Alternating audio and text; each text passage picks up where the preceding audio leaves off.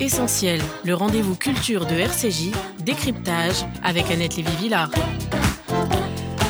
Bonjour. Euh, merci à la Frachon d'être là encore euh, sur euh, ce plateau de RCJ. merci Marc Semo d'être là aussi. C'est ma dream team à moi, mes deux journalistes pour commander, commenter l'actualité. Bonjour Annette. Alors bon, j'ai la chance aujourd'hui d'avoir encore Alain Frachon, qui fut correspondant à Téhéran, Londres, Washington, Jérusalem, puis directeur du journal Le Monde et aujourd'hui éditorialiste, et Marc Semo, qui a couvert les guerres dans les Balkans pour Libération, qui a été chef du service étranger du journal Libération quand j'y étais encore, et maintenant rédacteur en chef adjoint des pages Idées Débat du Monde, front brûlant des polémiques intellectuelles chères à la France.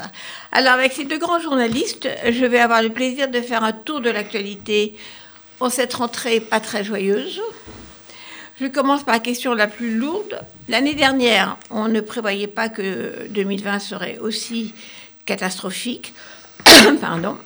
À votre avis, vous qui suivez l'actualité internationale, cette épidémie de coronavirus va-t-elle ou pas bouleverser à court terme ou à long terme euh, les équilibres de notre monde ou simplement euh, les choses vont euh, retomber sur leurs pieds après que le vaccin ait terrassé le virus? Alors je commence par Alain Frachon.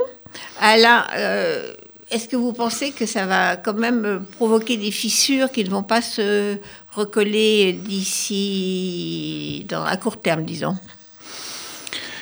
Écoutez, en général, on, dit ou on lit euh, chez les chercheurs ou si on interroge aussi les diplomates euh, que hum, le virus, la pandémie, dans tous ses aspects, euh, ne modifie pas, ne modifiera pas sensiblement les rapports de force euh, sur la scène internationale aujourd'hui.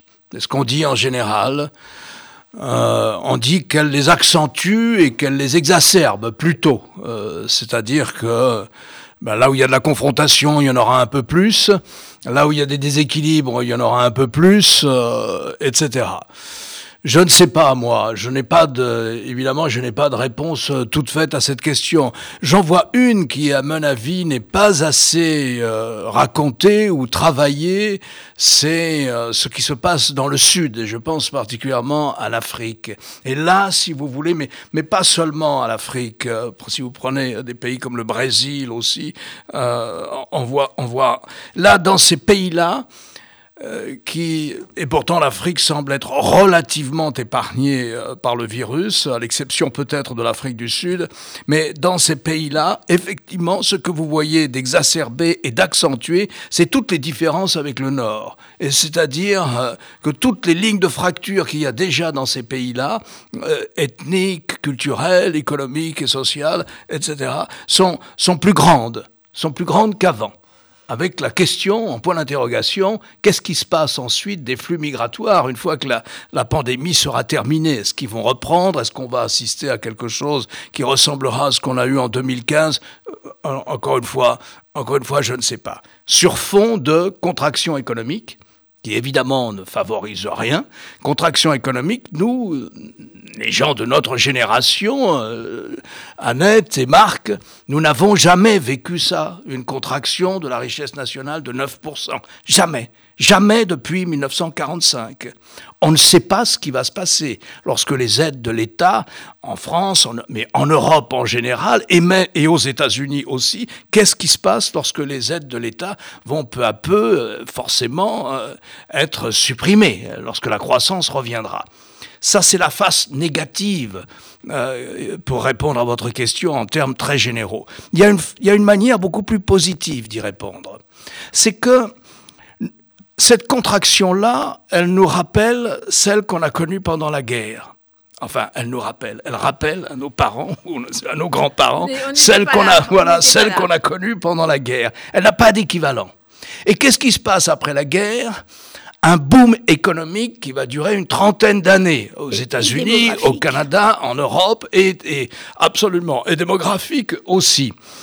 Et il n'est pas exclu, si vous lisez, si, quand on lit toute la littérature stratégique sur l'après-crise, il n'est pas exclu, pas du tout même, en Europe, aux États-Unis, au Canada, pour ne prendre que le monde occidental, et je vous donnerai deux petites indications là-dessus, il n'est pas exclu que nous assistions à une très forte reprise de la croissance. Pourquoi? D'abord parce qu'il y a eu une contraction, ensuite parce que les entreprises n'ont pas été démolies, elles sont toujours existantes, certaines ont fermé parce qu'elles ont fait faillite, mais il n'y a pas de destruction physique des entreprises, et enfin parce que, en ce moment même, et en partie à cause de la, de la pandémie, il y a un renouveau, un véritable boom de la créativité scientifique et technologique. Et c'est elle qui tire la croissance en général, en tout cas la bonne croissance. Il y a deux semaines, le magazine euh, britannique, l'hebdomadaire britannique The Economist faisait sa couverture en disant allons-nous vers des années 30 rugissantes, vers des années 20 rugissantes, comme nous avons eu les 30 glorieuses après la guerre par exemple.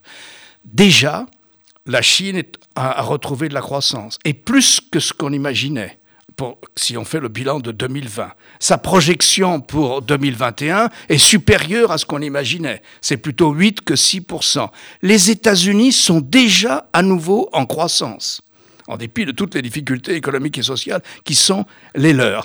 Donc, voyez, demain, on ne sait pas. On peut dresser un tableau pessimiste, mais on peut aussi dresser un tableau plus optimiste. Mais Alain Frachon, si euh, on prend la version optimiste, c'est-à-dire un rebondissement euh, et un boom économique, est-ce que quand même euh, les équilibres internationaux ne seront pas différents? Est-ce que la Chine ne va pas être la première à bénéficier de ce rebond ou au contraire l'Amérique va se réveiller? Je sens que Marc Semo brûle de répondre. En, partie, partage le constat d'Alain Frachon, et notamment sur la possibilité d'une reprise très forte de l'économie. On l'a vu même en petit cet été, en Europe. Après la Entre deux confinements. Voilà, le déconfinement, pouf, les choses sont reparties.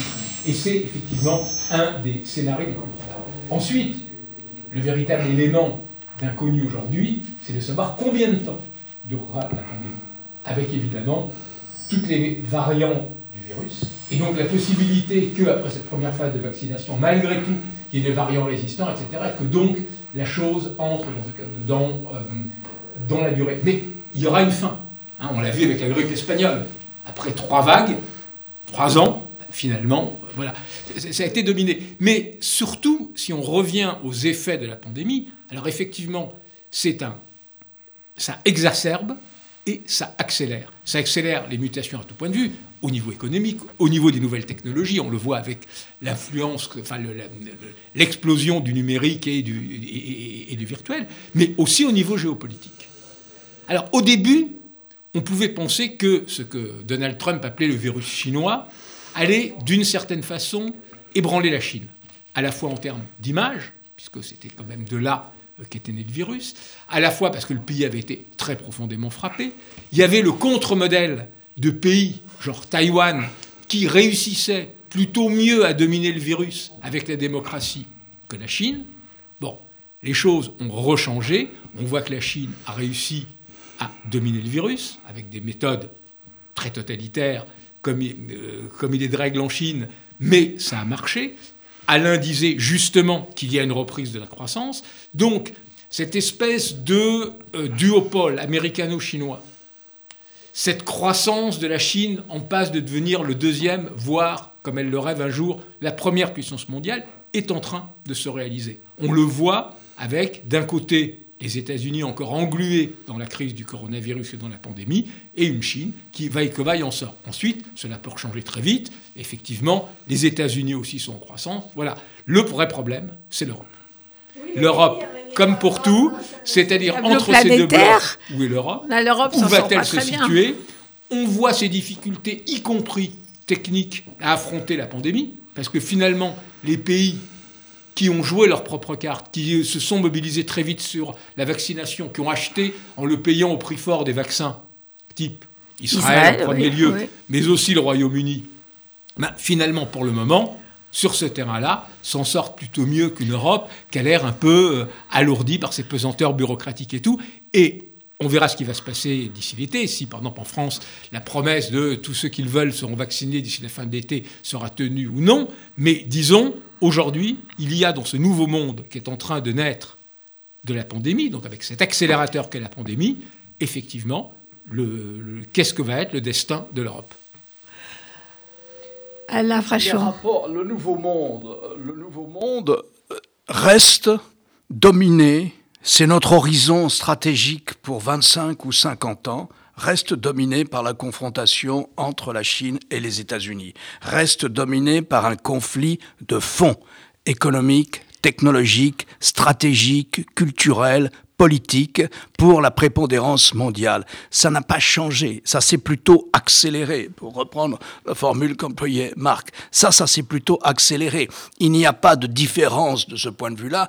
On pourrait dire et Biden là-dedans. Est-ce que Biden change les choses? Il n'y a pas de différence entre Obama, Trump et Biden dans cette question de la relation avec la Chine. On est face à cette confrontation pour la prépondérance mondiale entre les États-Unis et, et, la Chine communiste, la Chine dominée par le parti, gouvernée par le parti communiste chinois. La confrontation est commerciale. n'est pas une démocratie. Biden n'est pas revenu sur les hausses de tarifs douaniers. Et il a dit qu'il ne le ferait pas pour le moment. Et il y a eu à ce moment-là un jeu de tit for tat, comme on dirait en anglais, c'est-à-dire que les Chinois ont, pris des, ont fait des représailles. In fine, c'est plutôt les États-Unis qui perdent dans cette bataille commerciale que les Chinois.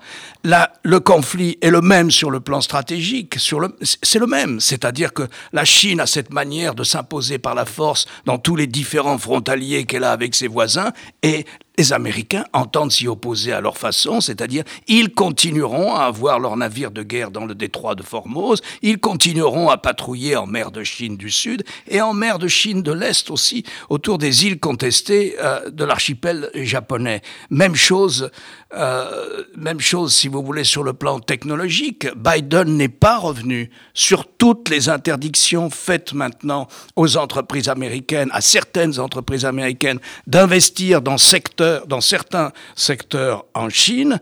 Et le contraire est vrai. Il n'est pas revenu non plus sur toutes les interdictions faites à des firmes chinoises d'investir aux États-Unis. Tout ça n'a pas été changé. Il y a, je dirais, il y a qu'un seul sujet sur lequel il y a peut-être une nouveauté c'est la question des droits de l'homme. Trump y était totalement indifférent, encore que, contrairement à l'Europe, les États-Unis ont pris des sanctions, au moins formelles, sur la question des, Ouïghours. dans la province de l'extrême ouest du Xinjiang, en Chine, encore que même chose sur Hong Kong. Les États-Unis aussi ont pris des sanctions et je crois que l'Europe en est restée à des condamnations de l'ordre rhétorique ou symbolique, plus ou moins. Donc voilà. La jurisprudence américaine, c'est de dire il y a un sujet sur lequel on veut coopérer avec les Chinois, c'est le climat. Pour tout le reste, on est, on est dans une situation de conflit. Euh, voilà, les Européens là-dedans, disait Marc, eh ben, les Européens, ils sont pris là-dedans, ils sont pris là-dedans. Et euh, ils ont des intérêts qui peuvent diverger des États-Unis. Nous avons plus d'intérêts économiques et nous représentons un plus grand marché commercial pour les exportations chinoises que ne le sont les États-Unis. Donc, euh, les intérêts, une marge de manœuvre. Les intérêts peuvent être divergents. Alors la différence encore, il y a une autre différence. cette fois-ci, elle est tactique et elle nous intéresse au premier chef entre Trump et Biden. C'est que Biden dit, dans la confrontation multiforme avec la Chine, moi je veux travailler avec les alliés des États-Unis. Alors avec les alliés européens, mais aussi les alliés asiatiques. Mais alors qu'il venait d'arriver au pouvoir, les alliés européens ont manifesté une divergence d'intérêts puisqu'ils ont signé un préaccord. Alors, il n'y a pas grand-chose dedans encore. La négociation recommence en 2022, mais un préaccord, soi-disant, pour défendre les intérêts économiques des investisseurs européens en Chine. Pour l'accès au marché chinois, notamment les marchés publics, et des questions de ce type. Donc, c'est un accord sur les investissements. C'est pas un accord de libre-échange. C'est un accord sur les investissements. Je dis, il n'y a pas encore grand-chose dedans parce qu'il n'y a, par exemple, aucune protection juridique.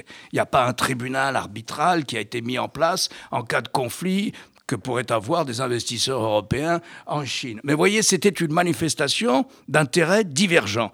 Même chose pour les alliés asiatiques des États-Unis. Au même moment, vous aviez les, les, alliés stratégiques, c'est-à-dire des gens qui ont des accords de défense avec les États-Unis, que sont la Corée du Sud, le Japon, l'Australie, la Nouvelle-Zélande. Tous ces pays-là ont rejoint les pays de l'association des, des, nations d'Asie du Sud-Est pour signer avec la Chine un pacte commercial, un gigantesque pacte de libre-échange. Là encore, il n'y a pas grand-chose dedans. Mais c'est aussi une manifestation de divergence d'intérêts avec les États-Unis. Les États-Unis, grande puissance du Pacifique, ne sont pas dans ce pacte. Donc euh, ça sera compliqué de travailler avec les alliés, mais on, attend. Moi, je crois que l'idée qu'a euh, euh, Joe Biden, c'est de reprendre l'idée de Barack Obama.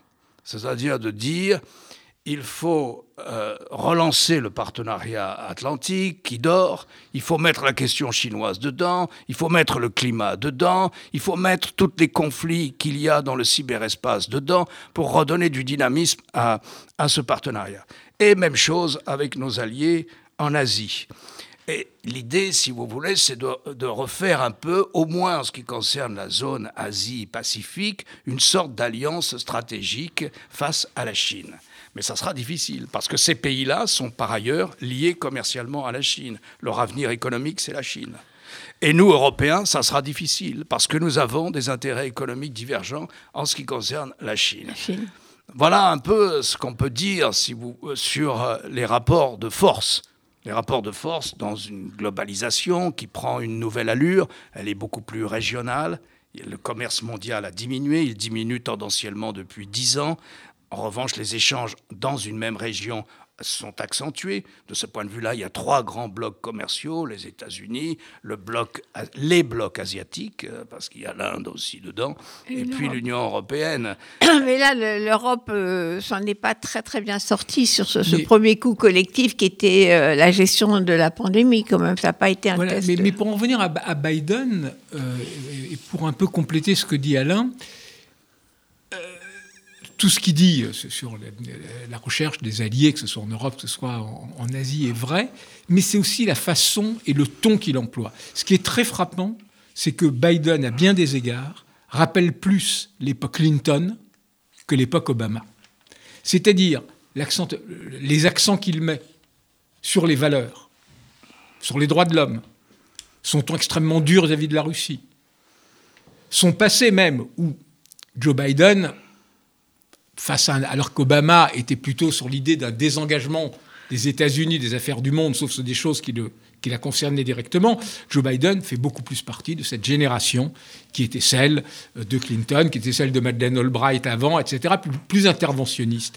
Et là-dessus, euh, il est frappant qu'une des idées que remet en avant Biden, c'est celle d'une alliance des démocraties, qui est une vieille idée de, de l'époque Clinton. Et pour justement, face à la Chine, indépendamment de ces intérêts économiques divergents des Européens qui effectivement ont fait cet accord avec la Chine, des pays asiatiques qui ont cette zone de libre-échange avec la Chine, disons, faire une espèce de structure politique où l'on affirmerait des valeurs par rapport à la Chine. Mais il veut faire un sommet des démocraties, Biden, c'est ça. Il a un projet un de sommet, des démocraties et une alliance des, démocraties. Donc c'est quand même une structure un peu, disons, baroque, parce que bah, où situer le curseur? Bon, très bien, il y a les démocraties évidentes, ces alliés européens, et quoique. Il y en a qui sont moins évidents. Il y en a déjà au sein même de l'Europe qui sont moins évidents. Euh, au niveau de l'Asie, alors il y a des évidences, type Taïwan, mais il y en a beaucoup qui sont moins évidentes. Donc, cette idée du sommet des démocraties, cette manière, disons, de mettre l'opposition face à la Chine sur le terrain politique, euh, au nom de cette vision d'une diplomatie missionnaire et universaliste des États-Unis, est quelque chose qui est assez différent et qui risque de créer pas mal de contradictions. Alors moi, je voudrais reparler de l'Amérique. On fait juste une petite pause musicale. On ne fait pas de pause musicale, non? Alors on oublie. Bon, alors, pas de pause musicale c'est pas grave. Donc, euh, je voulais euh, revenir sur l'Amérique parce que quand même, euh, la, bonne nouvelle de, janvier 2021, c'est qu'on a Biden à la présidence des États-Unis et on n'a plus Trump. C'est quand même la bonne nouvelle du Nouvel An. Et moi, personnellement, je trouve que c'est bien d'avoir un président qui a 78 ans parce qu'il n'a pas en tête de se représenter dans quatre ans, il n'est pas obsédé par, euh, euh, par des, questions électoralistes comme la plupart des présidents qui, au bout de deux ans, sont déjà en campagne pour leur réélection. Et il est là pour laisser quelque chose dans l'histoire, une marque dans l'histoire. Enfin, je sais pas. il est là pour faire les choses qu'il pense devoir faire parce qu'il a 78 ans, donc je trouve que c'est un plus. Alors, je voulais revenir sur, l'Amérique. Donc, euh, ce qui est étonnant, c'est qu'il a effectivement tout de suite défait, pas tout, comme venez, venez de le rappeler Alain Frachon, il n'a pas, pas changé la donne avec la, Chine, par exemple, mais sur le plan intérieur, il est tout de suite intervenu sur des choses extrêmement brûlantes, comme la question de l'immigration. D'avoir dit on va légaliser quelques 11 millions de d'immigrés clandestins de sans-papiers, ce qu'avait fait d'ailleurs euh, Reagan à l'époque, euh, des, sans-papiers, de, prendre tout de suite le dossier d'immigration en main. Et déjà, c'est très impressionnant, moi, je trouve, comme premier pas. Alain Frachon, Marc Semo il n'y a pas que ça. Euh, Déjà sur l'immigration. Il n'y a pas que ça. Il a fait beaucoup d'autres choses. Il est revenu par euh, directive présidentielle, là, dans un champ d'application qui est limité, parce que ailleurs, et quand on veut aller en profondeur, il faut passer par la loi, il faut passer par le Congrès. Mais avec les directives présidentielles, il est revenu sur l'ensemble de la politique environnementale de Trump, qui avait consisté à supprimer toutes les directives prudentielles qu'il y a sur la qualité de l'eau, la qualité de l'air, le travail dans les mines etc.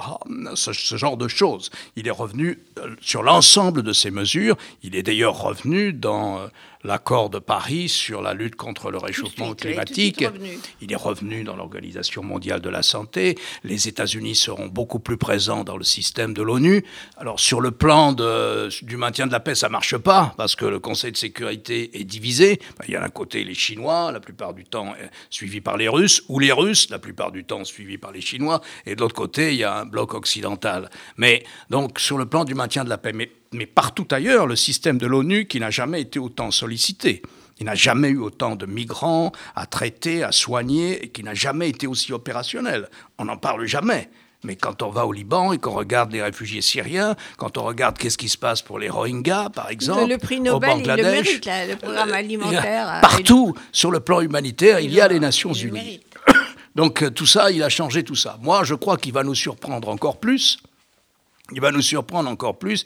Moi, je crois qu'il y a un moment rooseveltien qui est possible et voire entamé, commencer avec Joe Biden.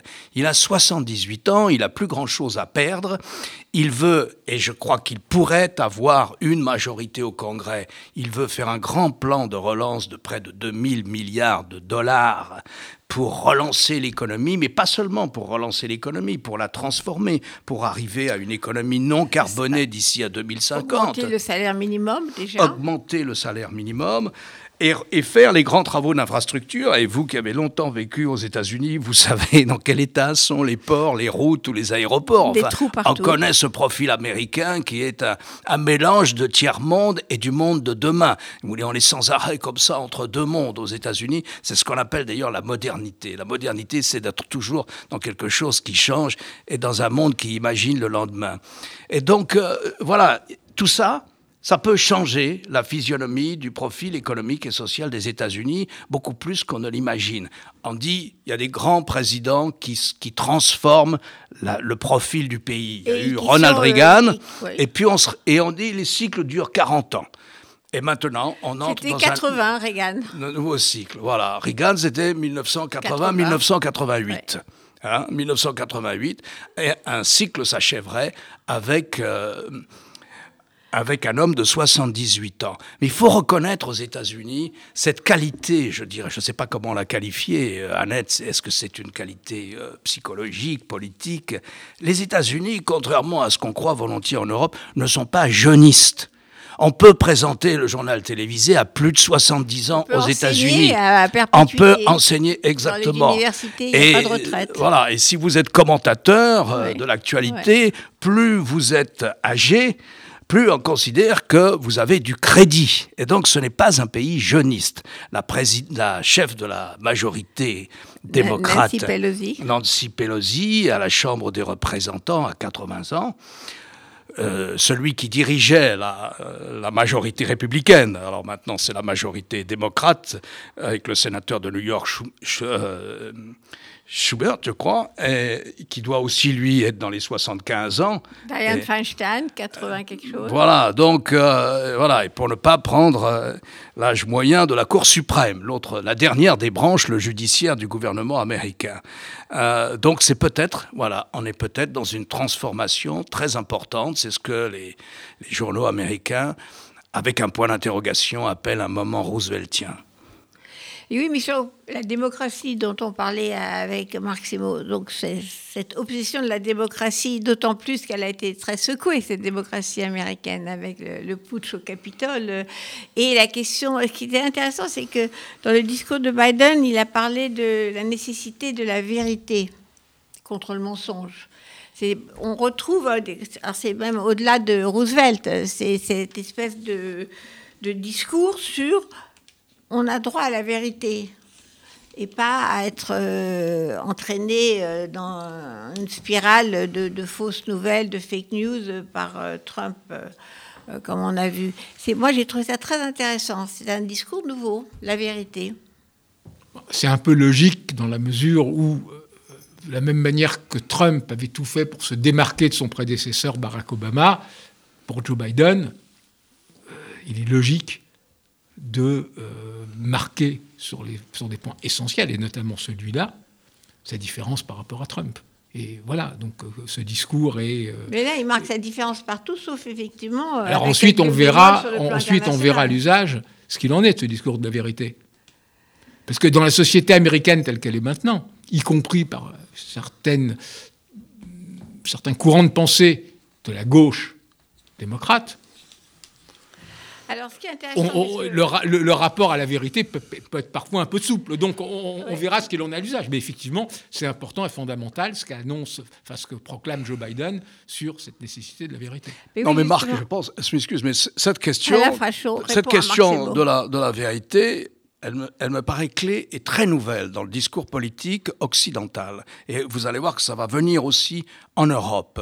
Et je crois qu'il avait une arrière-pensée stratégique derrière. Il ne parlait pas de la, du niveau de transparence qu'il peut y avoir dans le fonctionnement des institutions américaines ou des, euh, de, la collectivité américaine, des groupes de pression, etc. Pas du tout. À mon avis, il avait une seule idée en tête. C'est ce qui s'est passé et qui a exacerbé la présidence Trump. C'est-à-dire que nous vivons dans une autre réalité. Nous vivons dans une autre... Trump a poussé le mensonge, porté par les réseaux sociaux, porté par toutes les théories complotistes qu'il a véhiculées, avec lesquelles il a flirté, à un point tel qu'il a créé une sorte de deuxième réalité.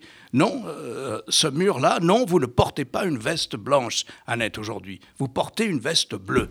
Eh bien non, vous portez une veste blanche. Et ce qu'il a voulu dire, c'est que la démocratie ne peut pas fonctionner si nous, ne nous entendons pas entre nous sur un minimum de réalités factuelles. Après, on peut les interpréter dans un sens ou dans un autre. Mais s'il n'y a pas un tronc commun de réalité, à ce moment-là, la démocratie, le dialogue n'est pas possible. Il peut y avoir confrontation d'idées, conflit d'interprétation, mais il faut être d'accord sur les faits. Or, il s'est rendu compte qu'une partie de la population américaine je ne sais pas combien, mais un pourcentage énorme de la population américaine croyant aux théories du complot, croyant ce que leur disait le président, parce qu'on croit ce que dit son président aux États-Unis, vivaient dans une autre réalité que la réalité réelle, euh, si vous voulez. Il y en a quand même 70 millions qui ont voté et il s'est rendu compte aussi, parce que là, on n'a pas assez fouillé, ou on n'a pas assez lu le rapport qu'a fait un, un, magistrat indépendant, un procureur indépendant, le procureur Muller, en 2016. On n'a pas mesuré non plus à quel point dans le cyberespace, dans les réseaux sociaux, les possibilités de désinformation étaient gigantesques et transformaient ce que nous appelions avant la propagande à un point tel que les gens finissent par croire des théories abracadabrantes euh, sur, sur ce qui se passe vraiment. C'est ça qu'il a voulu dire en mettant la vérité, à tel point que dans le renouveau du dialogue transatlantique, tel que la Commission européenne le propose et tel que les États-Unis le proposent, cette question-là est, figure parmi celles que l'on voudrait, euh, que l'on voudrait examiner entre nous. Comment lutter contre des gigantesques campagnes de désinformation portées par les réseaux sociaux? C'est une question stratégique qu'il a posée avec la vérité sur la, vérité et la désinformation Parce que là, on a vu quand même que... C'est évident que c'est une question fondamentale, cet accord sur les faits. Au moins ce constat, un certain nombre de faits oui, après on voit incontestables, voilà, et ensuite qui peuvent être sujets à interprétation. Donc ça, c'est une évidence. Par ailleurs, même si le phénomène a été évidemment amplifié par les réseaux sociaux, si aujourd'hui nous sommes dans un village global, pour reprendre une métaphore, une image euh, connu, mais ça a toujours existé.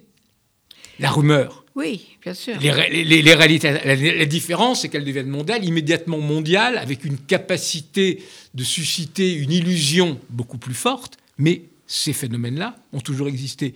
Et ce que je veux dire, c'est que ces phénomènes-là, et c'est aussi un des défis que va avoir Biden, comme ont les hommes politiques en France et tout, ne se limitent pas uniquement au monde du complotisme d'extrême droite. C'est-à-dire ce déni des réalités, cet enfermement dans un autre monde. Alors, les, personnages, les manipulateurs du complot changent, mais malheureusement, le complotisme est extrêmement euh, large euh, en, termes, et extrêmement présent dans l'opinion et à peu près dans euh, et, de tous les côtés. Justement, moi, ce que je trouvais intéressant, c'est que finalement, Trump a attaqué sans cesse les médias traditionnels, tous les journalistes, y compris même ses, copains de Fox News, tout ce qui était justement médias traditionnels versus euh, réseaux sociaux, ses tweets, etc. Et en fin de compte, qu'est-ce qui a rétabli la vérité? Qu'est-ce qui est devenu quelque chose euh, une chose à laquelle les gens se sont raccrochés, c'est les médias classiques. C'est-à-dire les gens ont regardé euh, sur euh, CNN euh, ou d'autres chaînes la prise du Capitole, ils ont, ils ont lu les articles de la presse classique. Je veux dire, la, vérité, le sens du réel, à mon avis, a été un peu rétabli grâce à des médias traditionnels contre justement la rumeur et les réseaux sociaux. C'est vrai en partie, mais on s'aperçoit aussi que la société américaine aujourd'hui mais c'est aussi valable, et ça risque d'être de plus en plus évident en France, et dans une situation de euh, bipolarisation de plus en plus forte et de, quelque part, de guerre civile intellectuelle latente de plus en plus forte. et les médias traditionnels, y compris ceux les, les, plus prestigieux, si on fait le bilan, type le New York Times, pour ne citer que lui, sur un certain nombre de choses, ont quand même aussi pas mal dérapé. Alors, différemment, à l'opposé de, des, folies complotistes d'extrême droite de Trump, mais il y a eu un certain nombre de dérapages, euh, et on l'a vu par rapport à la manière dont notamment une partie de, cette grande presse américaine traditionnelle de prestige a couvert les événements en France. Mais la question, Annette, moi je serais moins optimiste que vous sur le fait que les médias traditionnels ont, servi de, servi de, référence et, et, ont montré qu'ils étaient importants. Euh, mais regardez, regardez le résultat.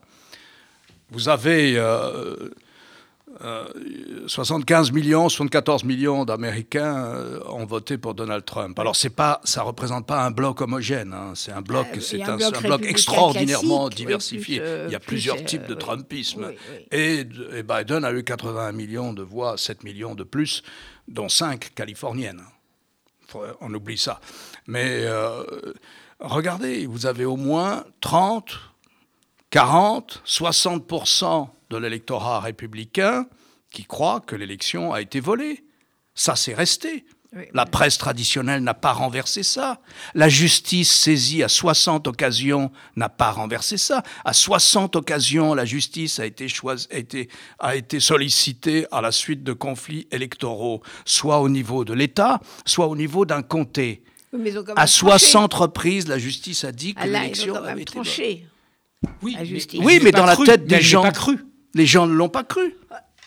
vous, avez 100, vous avez plus de 100 élus républicains qui ont refusé de certifier l'élection. de voter aussi. De, certifier l'élection, les résultats d'élection, certifiés par la justice, à au moins dans une occasion par la Cour suprême, certifiés par l'instance fédérale chargée de, de l'organisation des élections, dont Trump d'ailleurs a immédiatement viré, chassé le fonctionnaire qu'il avait nommé.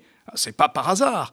Et vous avez encore je ne sais pas, moi, une bonne partie de l'électorat américain qui pense que cette élection a été volée.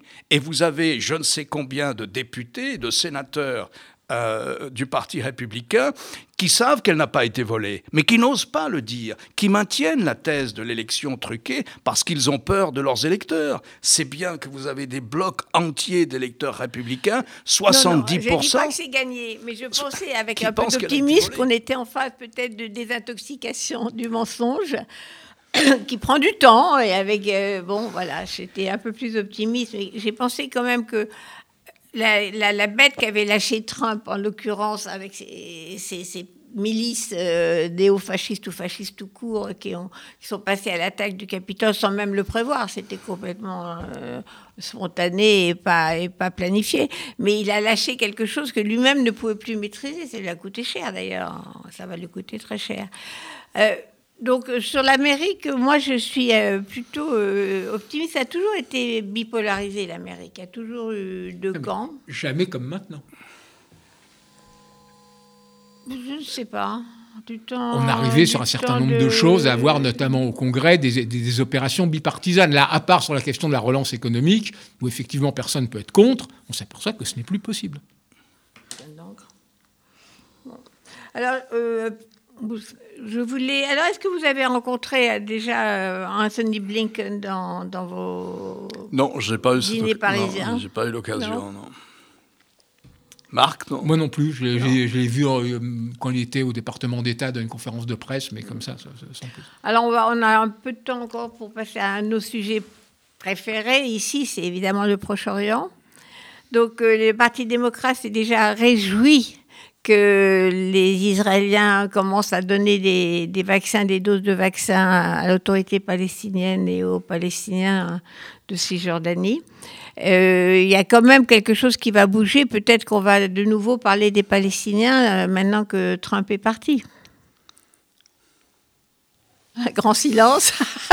non, je, hum, bah, ça serait nécessaire, mais je pense que ce n'est pas acquis. Donc ça n'a pas changé la, politique, apparemment. Mais disons, le, fait que la question palestinienne ne soit plus aujourd'hui centrale au Moyen-Orient avait commencé avant les initiatives de Trump.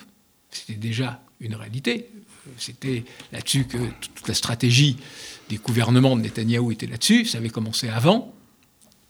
Ça s'est accéléré. On s'est aperçu justement que cette dynamique de reconnaissance mutuelle entre Israël et un certain nombre de pays arabes continue. Cette alliance face à l'Iran d'Israël avec l'Arabie saoudite et les monarchies du Golfe va continuer. Donc,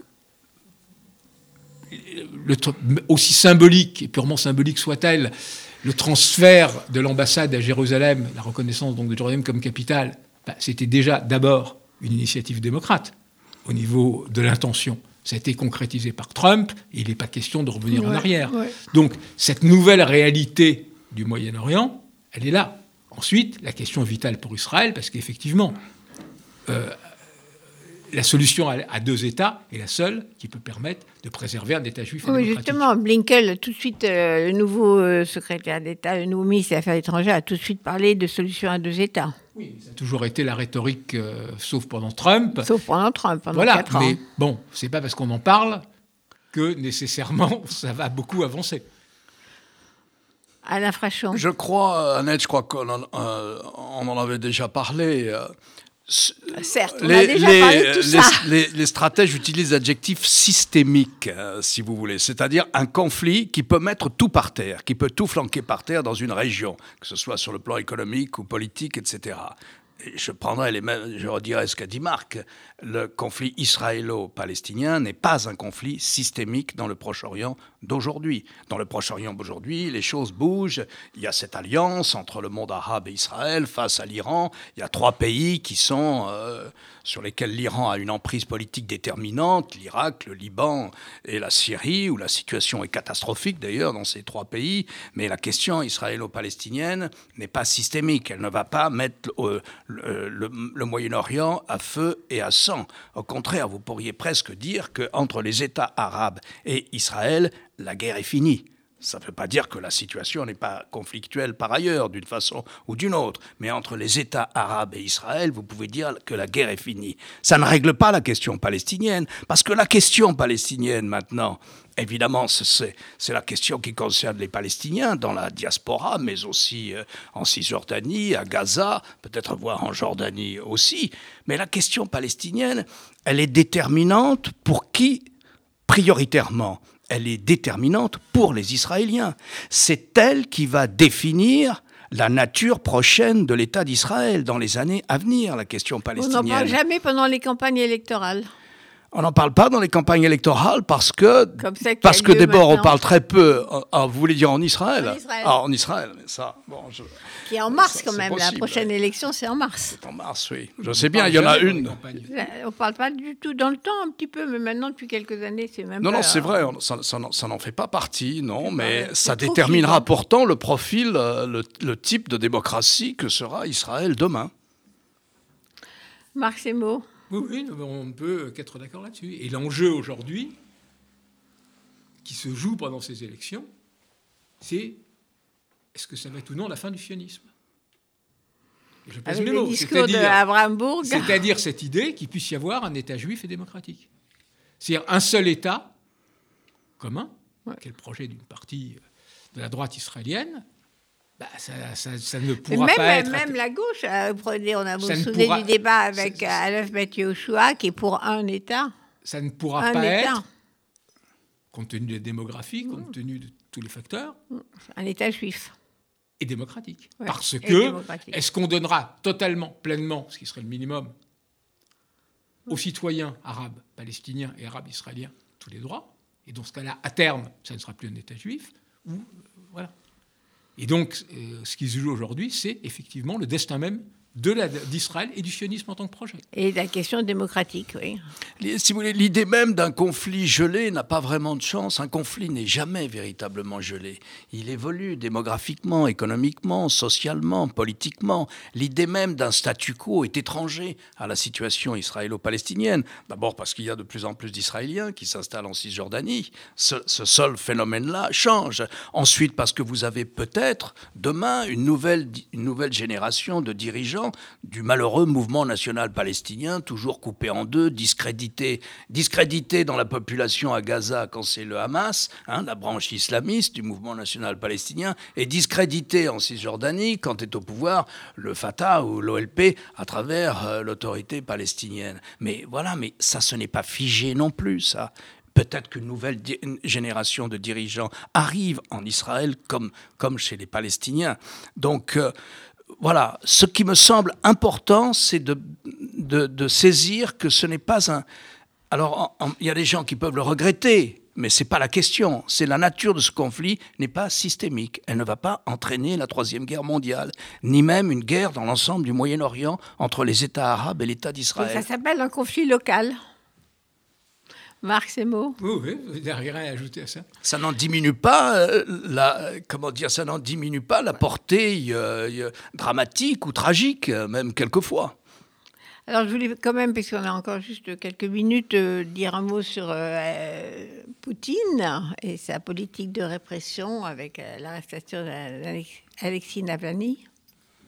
Et sa politique de vaccin ah oui, il a dit que c'était forcément bien parce bah, que disons, il, a vacciné, il a vacciné sa fille. Non, mais pour la première fois, il y a une victoire d'un soft power russe avec Poutine. Où on n'est plus simplement dans le fait de, de jouer la force, euh, comme en Syrie, de euh, utiliser les tendances, de jouer sur les, les, les, peurs et les tendances xénophobes euh, des pays européens pour essayer de fragiliser le projet de l'Union européenne, pour la première fois, la Russie peut, au niveau du soft power, donner quelque chose de positif. Elle a réussi à faire en un temps record un vaccin qui a l'air de marcher au moins aussi bien que celui de Pfizer. C'est ce qu'ils disent. Hein, Et c'était dans, effectivement, euh, le, au début, le scepticisme, qui d'ailleurs avait de bonnes raisons euh, d'exister dans la mesure où effectivement on, a, on ne disposait d'aucune véritable donnée sur, sur, lesquelles s'étaient appuyés les Russes. Mais c'est vraiment, je pense, l'air de rien, un phénomène politique majeur. C'est pour la première fois, la Russie peut changer de registre. Alors effectivement, en même temps, il y a la répression qui se durcit. On voit un pouvoir qui, se sent aux abois. On voit un pouvoir qui a peur. Hein. Alexei Navalny, avec son courage, en retournant en Russie, bah, d'une certaine façon, n'a fait que cristalliser cet éveil de la société civile russe. Les gens qui osent descendre dans la rue. Le mur de la peur s'est fissuré, y compris dans des, dans des villes de province où les gens manifestaient par moins 40 degrés. Mais il ne faut pas non plus, je pense, exagérer la portée de cette mobilisation. Alain Frachon, On peut redire les choses d'une manière un peu différente en ce qui concerne le, pouvoir de séduction euh, de la Russie. La France se retrouve être le seul membre permanent du Conseil de sécurité à ne pas avoir mis au point un vaccin contre la pandémie. La Grande-Bretagne l'a fait, la Russie l'a fait, la Chine l'a fait et les États-Unis l'ont fait. Oui, mais on retourne à la question de, de l'Europe et de la France. Alors, euh, je pense qu'on a peut-être euh, droit à un tout petit peu de, musique parce que en tant que, euh, démocrate émotionnel, j'ai beaucoup aimé la prestation de Jennifer Lopez le jour de l'inauguration. Ah de Joe Biden qui a pris le vieux hymne populiste et populaire de Woody Guthrie. Donc on a droit à un tout petit peu de musique. Merci, merci, merci euh, Marc Sembo. Merci, Alain Frachon. Je vous préviens tout de suite que vous serez euh, reconvoqué euh, pour nous parler de ce qui se passe dans l'état du monde dès que vous pouvez. À très bientôt.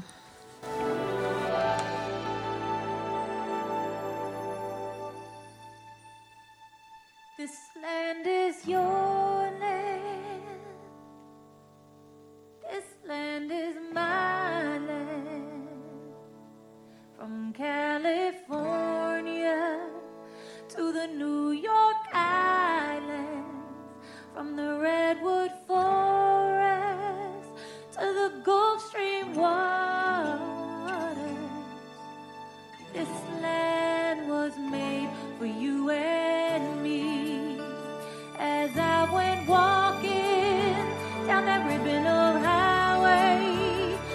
saw.